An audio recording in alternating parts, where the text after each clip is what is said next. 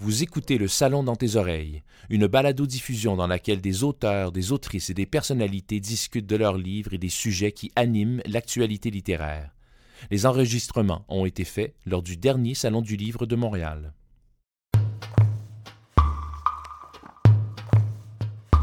La nuit, la chambre est plongée dans le noir. Il dort. Elle, non. Évidemment.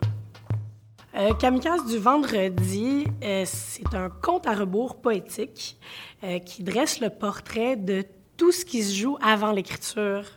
En fait, l'autrice qui est mise en scène dans ce livre-là raconte un peu son quotidien au fur et à mesure qu'elle écrit, euh, d'une journée à l'autre, ce qu'elle voit, ce qu'elle vit, euh, ce qui la touche, ce qui la transforme. Et euh, c'est tous ces ingrédients-là qui deviennent au final un texte, puis un autre, puis un autre, puis un autre, et qui devient un livre.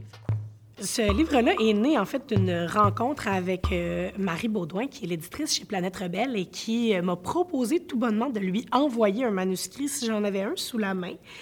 Et euh, j'avais absolument rien entre les mains à ce moment-là, mais depuis plusieurs années, j'écrivais des chroniques régulièrement pour le segment Combat de mots de l'émission littéraire euh, de Marie-Louise Arsenault à Radio-Canada. Donc, plus on est de fou, plus on lit.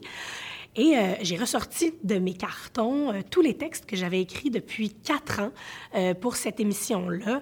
Je les ai mis les uns après les autres et j'ai vu apparaître un peu tout seul un livre, un recueil, qui est devenu Kamikaze du vendredi après évidemment un travail qui a été fait avec l'édition chez Planète Rebelle. puis voilà, c'est devenu, un livre tout seul. Dans le travail qui a été fait en édition, on s'est éloigné euh, beaucoup du format de la chronique en créant une espèce de structure narrative qui vient euh, enrober les textes, qui vient les soutenir et qui, elle, est en fait la vraie colonne vertébrale de l'histoire et euh, de l'histoire de, de, cette autrice qui écrit et qui cherche et qui est toujours en quête d'une bonne façon de transmettre ce qui la traverse. Avant même le premier baiser, tu l'as dit, comme un avertissement, une échappatoire offerte de bon cœur. Avec toi, je ne passerai jamais en premier.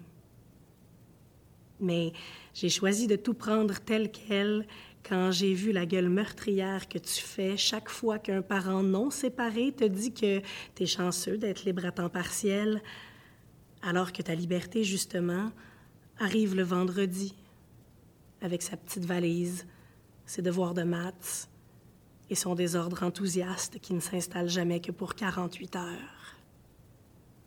48 petites heures au cours paisible desquelles tu peux enfin constater de visou qu'est correct ta si grande merveille.